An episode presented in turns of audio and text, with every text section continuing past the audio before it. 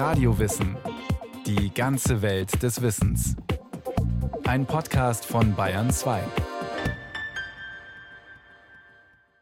Radio Wissen. Heute geht es um die Sterne. Sternbeobachtung und Deutung dürften beinahe so alt sein wie die Menschheit selbst. Schon die Babylonier hatten Tierkreiszeichen, später übernommen von den Griechen. Das Christentum wiederum hat die Astrologie geächtet und verbannt. Trotzdem hat sie überlebt. Im frühen 20. Jahrhundert hat ein britischer Zeitungsschreiber das Tageshoroskop erfunden, und dieses Genre hat sich bis heute gehalten. Was sagen die Sterne?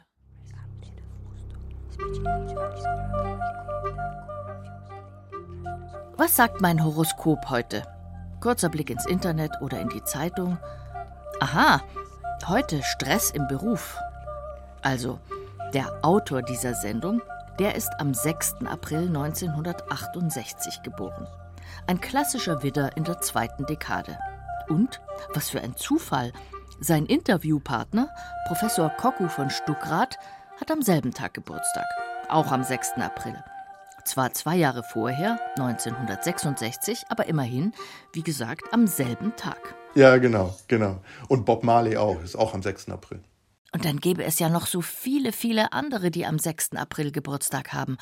Der Schriftsteller Erich Mühsam, der Panflöter George Samphir oder der Skifahrer Sepp Ferstl und, und, und. Und Sie, also wir, wir alle sollen das gleiche Tageshoroskop haben, also Stress im Beruf, nur weil alle vom Sternzeichen Widder in der zweiten Dekade sind? Und das ist dann eben das Tierkreiszeichen, was heute jeder kennt von sich selber. Das ist eben der Sonnenstand in meinem Horoskop. Und das lässt sich dann natürlich wunderbar auch vereinfacht dann auch publizieren. Darüber kann man dann eben auch allgemeinere Aussagen treffen äh, über ganze große Gruppen von äh, Menschen. Sagt Koku von Stuckrad. Er ist Autor einer Geschichte der Astrologie und er ist Professor für Religionswissenschaften im niederländischen Groningen. Das mit der Astrologie, ja, das ist wohl doch nicht ganz so einfach, wie man denkt. Und die Geschichte der Astrologie, die beginnt vielleicht schon sehr früh. Warum eigentlich nicht in dem Moment, als Menschen in den Himmel blickten und sich wunderten und staunten und es auch aufschreiben konnten? Aber nebenbei, es gibt nicht nur die eine Astrologie. Man muss eigentlich äh, von Astrologien reden, weil es so viele verschiedene Formen der Astrologie gibt und auch innerhalb der langen Geschichte, die ja auch schon tausende Jahre zurückgeht, auch unterschiedliche Formen sich jeweils ausgebildet haben. Also nochmal von vorn. Was ist das überhaupt, die Astrologie oder die Astrologien? Also was die Astrologie insgesamt auch die verschiedenen Formen der Astrologien verbindet, ist, dass eigentlich immer die Frage gestellt wird nach Korrelation zwischen den Bewegungen der Sterne, vor allem der Planeten eben und einschließlich Sonne und Mond und Ereignissen auf der Erde. Im Monat Nissano am 13. Tag soll er nicht heiraten. 14. Tag gut vor Gericht. Am 16. Tag Ziel erreichen. 17. Tag Ein Arzt soll keinen Kranken anfassen. Wir sind in Mesopotamien ungefähr 1500 Jahre vor unserer Zeitrechnung. Ein babylonischer Almanach schreibt Verhaltensregularien vor. Jeder einzelne Tag bekommt eine Prognose. Und, schon ein wenig interessant, das Jahr, die Babylonier bemessen es auf 360 Tage, wird in zwölf Monate eingeteilt. Und auch der Himmel wird gezwölftelt. Also das hat sich relativ früh entwickelt und zwar auch eigentlich aus ganz pragmatischen Beweggründen, dass man eben für die Schifffahrt äh, konkretere äh, Daten also, oder Orientierungspunkte braucht. Dann reicht es nicht aus irgendwie, naja, so am Anfang von dem Sternbild so und so. Das ist so die Richtung, sondern äh, man hat eben den Himmel in zwölf gleich große Tortenstücke eingeteilt, um dann genau 360 Grad zu bekommen. Und die ersten 30 hat man dann eben wieder genannt, die zweiten 30 Grad Stier und so weiter. Diese schematische Einteilung des Tierkreises, des Zodiacs, hat sich in, relativ früh entwickelt, ja. Zodiac, den Begriff muss man erklären. Das Wort kommt aus dem Griechischen, Zodiakos. und heißt Tierkreiszeichen. Die Tierkreiszeichen, die gibt es tatsächlich schon lange. Ja, die sind teilweise babylonischen Ursprungs und da gibt es natürlich auch unterschiedlichen Kulturen, gibt es unterschiedliche Namen der Tierkreisbilder. Ähm, aber das sind alles die Bilder, die in der Nähe der Sonnenbahn sind. Und da hat sich dann relativ früh eigentlich schon so ein, so Kanon, kann man nicht sagen, aber so ein Grundmuster entwickelt. Sieben Wandelsterne, also Planeten, konnten die Babylonier beobachten. Heute heißen die für uns selbstverständlich nach römischen Göttern, also Merkur, Venus, Mars, Saturn und Jupiter. Aber bereits die Babylonier benannten die Planeten nach ihren Göttern. Also Merkur, der sonnennächste Planet, hieß Nabu, der Saturn Ninib und die Venus Ishtar. Oder das Sternbild der Fische nannte man Shim. Ja, aber was waren nun die großen Leistungen der Babylonier? Manche nennen das auch das größt angelegte Forschungsprojekt äh, der europäischen oder der Wissenschaftsgeschichte. Sagt Koku von Stuckrad.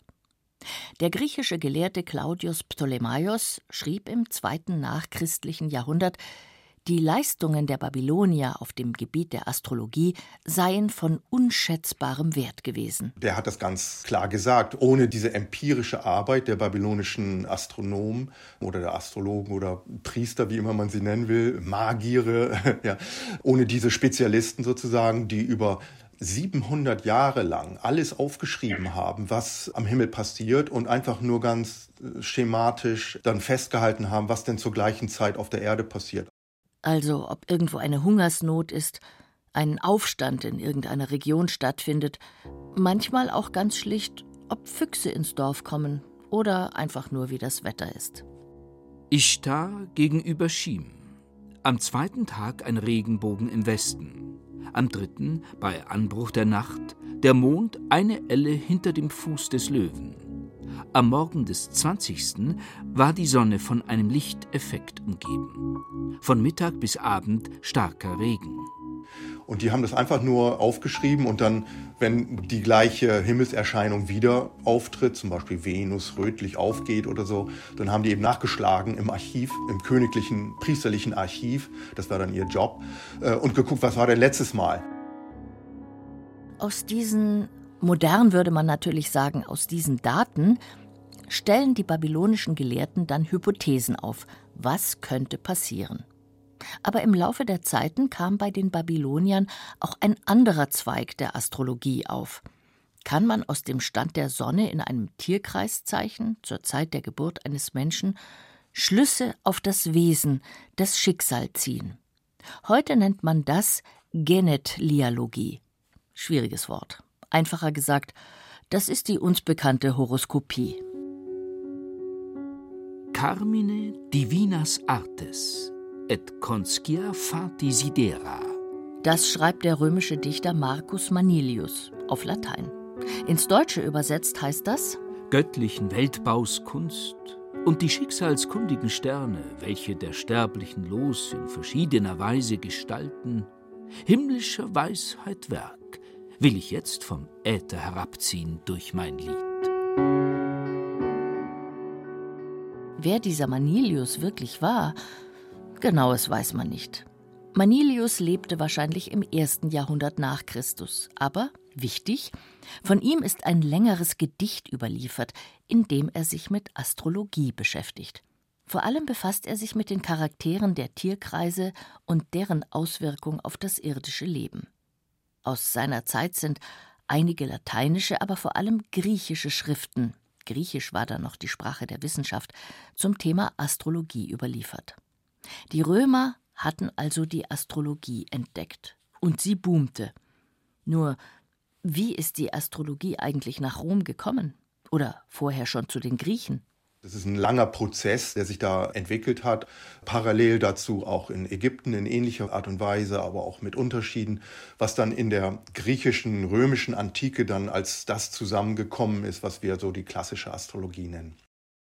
Viele Legenden ranken sich darum, wer den Griechen und später auch den Römern das astrologische Wissen der Babylonier gebracht hat. Feststeht? In der astrologischen Lehre war vieles schon vorgezeichnet. Es ist dann eben weiterentwickelt worden, auch mit weiteren äh, Deutungen, dann mit den römischen Gottheiten kombiniert worden. Ja. Und äh, das sind natürlich dann äh, Übertragungsprozesse, die da stattfinden. Populär in Rom war die Genetlialogie. Also wie gesagt, schwieriges Wort, das Horoskop halt. Für den Kaiser Augustus zum Beispiel berechnete man sogar das Empfängnisdatum, um wirklich genau über jede Gestirnskonstellation allerlei Aussagen über das kaiserliche Schicksal treffen zu können. Auch in der Zeit gab es schon unterschiedliche Arten der Astrologie, wobei also die mehr intellektuelle, die auch durch die durch die Kaiser auch äh, betrieben worden ist, natürlich eine andere war, als das, wenn man jetzt in Rom auf dem Marktplatz irgendwo steht und sich seine irgendwie äh, sich astrologisch beraten lässt. Also da gab es auch große Unterschiede natürlich. Es heißt, die Stellung der Sterne zur Geburtsstunde eines Menschen bestimme sein Schicksal. Schreibt der römische Gelehrte Cicero. Er rechnet ab mit den Wahrsagetechniken seiner Zeit, also mit der Vorhersage der Zukunft durch göttliche Zeichen, etwa mit der Prognose durch eine Eingeweideschau, der Hieroskopie, er hat aber selbstverständlich auch Probleme mit der Horoskopie, also mit der Astrologie. Na, dann müssten alle, die am selben Tag geboren sind, das gleiche Schicksal erleiden. Blanker Unsinn. Die Sterne gehen nicht überall zur gleichen Zeit auf und unter. Und es gibt verschiedene Lebensumstände. Mal sind die Eltern reich, mal arm. Das zeigt, es gibt kein angeborenes Schicksal. Cicero widerspricht vor allem dem Fatalismus, der durch die Horoskopie entsteht. Müssten, so Cicero, nicht alle Menschen, die etwa bei der Schlacht von Cannae gefallen sind, das gleiche Geburtshoroskop gehabt haben? Schier unmöglich. Aber auch die damaligen Religionen, wie das Judentum oder das aufkommende Christentum, sie alle haben ein großes Problem mit der Astrologie. Aber am stärksten eigentlich hat sich das im Christentum manifestiert.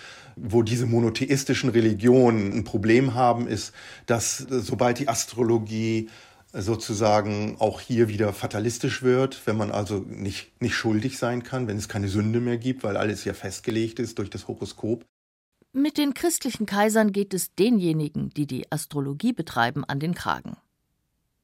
Kaiserliche Erlässe zwingen dazu, astrologische Bücher unter Aufsicht von Bischöfen zu verbrennen, und man droht Astrologen mit der Verbannung oder sogar mit dem Tod.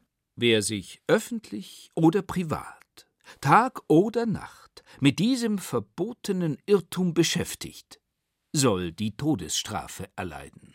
Ist das das Ende der Astrologie? Nicht ganz, meint Kocku von Stuckrad.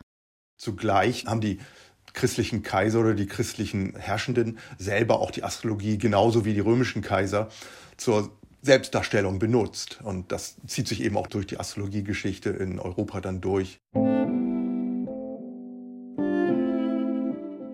Das Mittelalter hatte ein ambivalentes Verhältnis zur Astrologie. Die Kirche lehnt die Sterndeutung ab.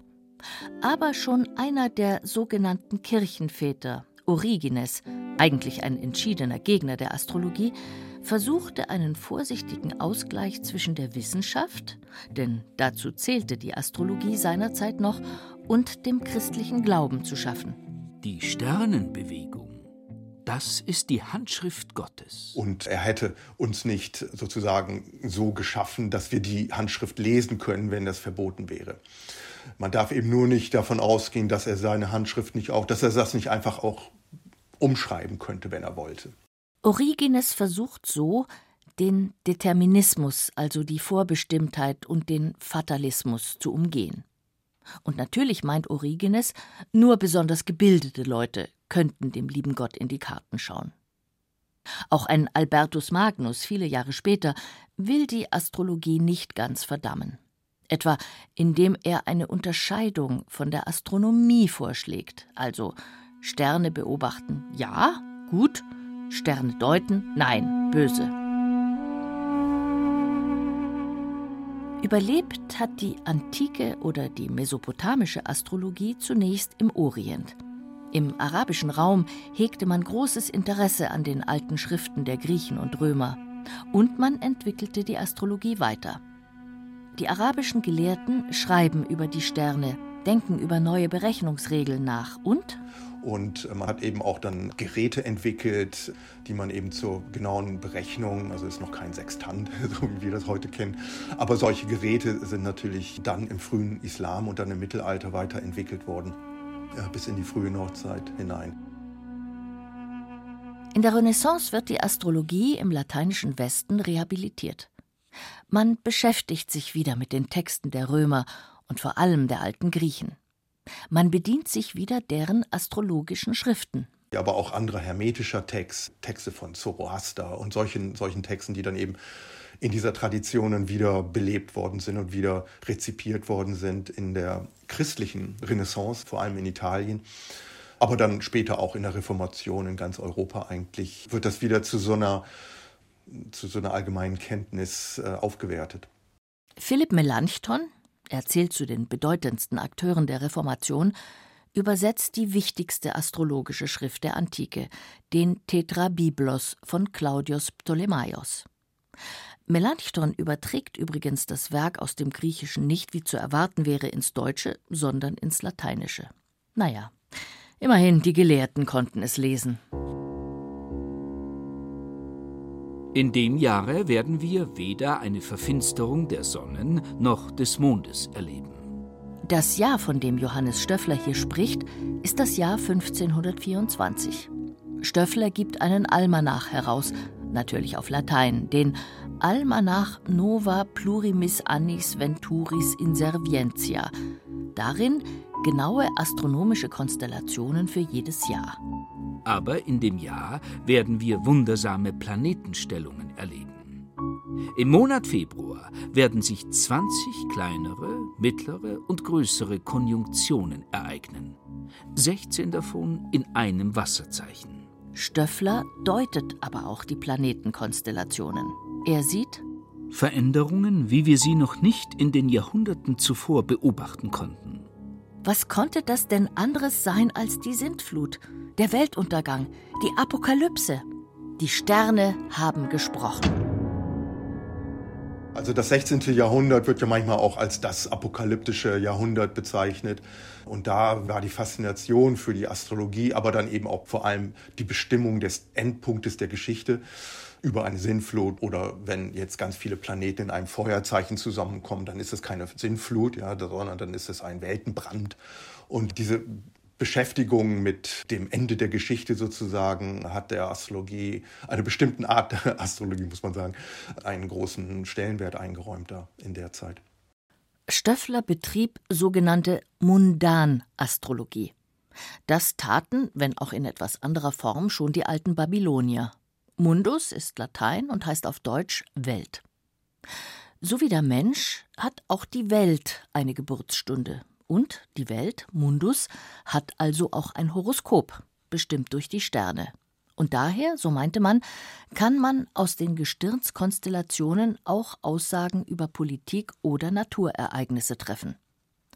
Stöfflers Vorhersage einer großen Überschwemmung löste so etwas wie eine Massenhysterie aus. Menschen flüchteten in die Berge, manche wollten Archen bauen. Aufgeheizt wurde die Stimmung durch den relativ neuen Buchdruck. Trittbrettfahrer verteilten unzählige Flugschriften mit düsteren Prognosen, jetzt natürlich auf Deutsch, damit es auch ein jeder lesen und verstehen kann. Übrigens, die Sintflut im Frühjahr 1524 blieb erstaunlicherweise aus es regnete angeblich sogar ein bisschen weniger als in den Jahren zuvor.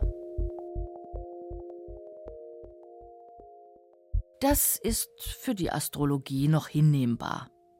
Einen ersten schweren Schlag seit der Antike und dem aufkommenden Christentum versetzt der Astrologie die kopernikanische Wende. Die hebt sie wirklich aus den Angeln. Was heißt das? Nun, Claudius Ptolemaios, Autor der Astrologiebibel Tetra Biblos, war auch in der Mathematik und in den Naturwissenschaften höchst bewandert, eine Koryphäe. Und Ptolemaios stellte empirisch, das heißt durch eigene Beobachtung fest, unsere Welt ist geozentrisch. Alle fünf damalig bekannten Planeten sowie Sonne und Mond kreisen um uns, um die Erde. Vermeintlich. denn er lag schlichtweg falsch. Und dann kommt Nikolaus Kopernikus im frühen 16. Jahrhundert.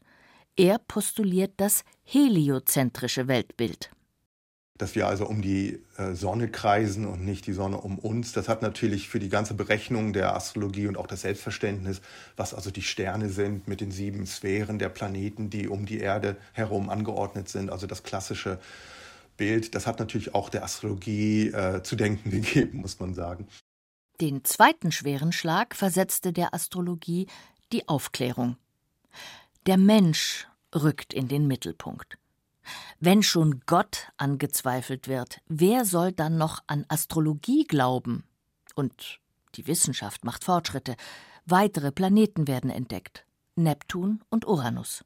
Wobei man auch da sagen muss, in England zum Beispiel hat es diese Krise eigentlich nie wirklich in der Form gegeben wie in anderen Ländern. Also da kommt es dann auch nochmal drauf an, wo man hinguckt, in welche Region. Aber grundsätzlich ist es sicherlich so, dass die Astrologie im 18. und frühen 19. Jahrhundert eigentlich mehr ja mehr eine Symbolsprache gewesen ist, was ein Aspekt der Astrologie ist, der ja äh, sicherlich auch eine große Rolle spielt. In England erlebt die Astrologie sogar einen Aufschwung. Man macht Experimente, ob astrologische Vorhersagen eintreffen. Aber, so muss man sagen, die Astrologie trennt sich immer mehr von der Astronomie, von der Wissenschaft. Esoterik und Astrologie vermischen sich.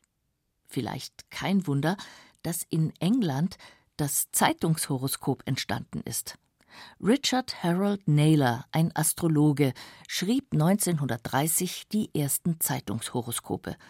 Für ihn war nicht mehr der Tag der Geburt, sondern einfach nur noch das Tierkreiszeichen entscheidend für das, was passiert. Also, Witter in der zweiten Dekade hat Stress im Beruf. Klingt schlicht und ist es auch. Koku von Stuckrad? Ja, das ist dann im 20. Jahrhundert hat sich das durchgesetzt.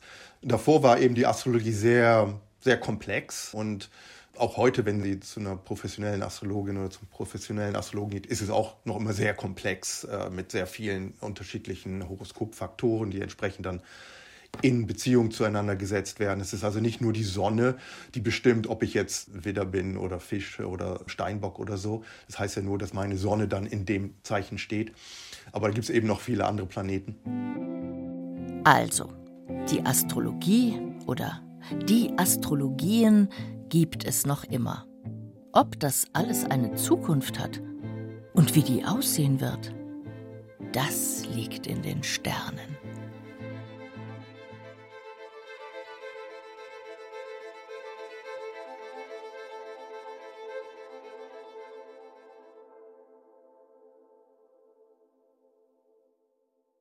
Martin Trauner über die lange Geschichte der Astrologie.